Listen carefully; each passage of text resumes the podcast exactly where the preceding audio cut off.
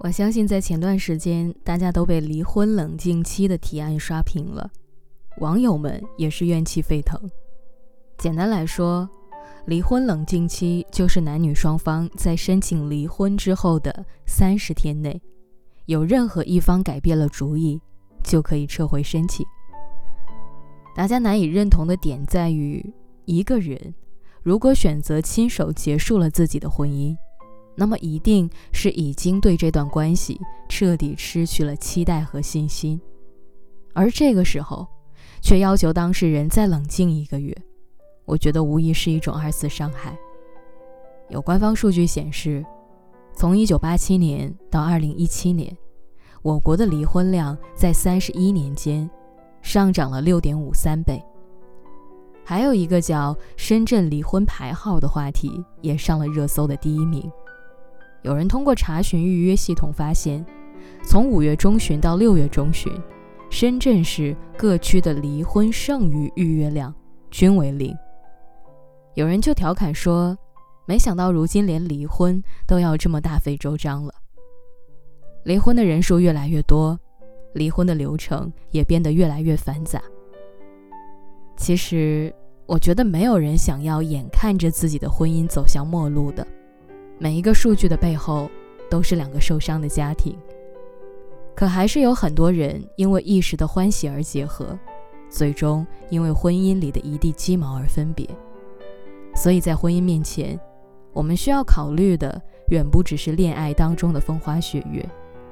与其在离婚冷静期互相撕扯，不如在婚前自问：你们真的做好准备，一起要面对波澜，面对平淡？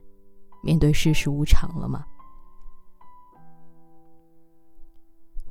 昨天和周周一起吃饭，我们聊天期间，她老公频频打来电话，问她什么时候回家。我当时就打趣说：“怎么一个大男人还这样粘人？”周周冲我笑了笑，说自己的老公有一个习惯，就是晚上吃完饭之后一定要出门散散步，每次都要拉着他一起，再讲上两个小时的话。我好奇地问他：“那你们都聊些什么呢？”周周叹了声气，在他无奈的表情之下，我窥见了一种踏实的幸福。他说：“老公刚刚到管理层不久，经验不足，压力会有点大，工作中经常会和同事出现不必要的摩擦，所以回到家之后，他就会把自己这一天的失落、挫败感，都向他倾诉一番。”而周周每一次都会认真的听他说完，即便只是把事情听了个大概，她还是会尽力带给身边的丈夫最大的宽慰。我又问她：“那你老公每一次都这样抱怨，你不会觉得烦吗？”周周告诉我说，自己刚刚毕业求职的那段时间，也在不断面试，反复受挫，一直是靠着对方的鼓励，才慢慢走到今天的。所以他们俩打心底里认为，两个人选择相伴一生，首先是要携手抵御现实带来的压力，其次才是一起筑梦。而在他们两个婚姻的背后，我也看到了一些难能可贵的东西。即便当初是男生主动追求的周周，不仅将她视为女神，生活上更是无微不至。但是周周也并没有坐享其成。而是选择在今后回馈给爱人同等的爱。原来，婚姻从来不是一个人在爱，而另一个人享受被爱。婚姻是两个人相互扶持，相互关怀。这让我想起在综艺《婆婆与妈妈》里看到过这样的一个片段：李佳航吃完早餐，把自己关在了房间里。李胜马上就猜到，老公又遇到了烦心事。于是，她就带着一包辣条跑去和老公谈心，试着解开他心里的疙瘩。发现李佳航内心对自己产生怀疑的时候，李胜就告诉他：“我们不完美的地方才是真实的我们啊！你能够让我们生活的这么开心，这就是你的智慧。”也是短短的几句话，就打开了李佳航的心门，疏散了他的一些苦闷。而我。也从这对小夫妻的相处之道中，看到了爱情保鲜的秘诀。爱情从来不是靠一见倾心的那一眼在支撑，而是彼此坦诚之后的理解和支持。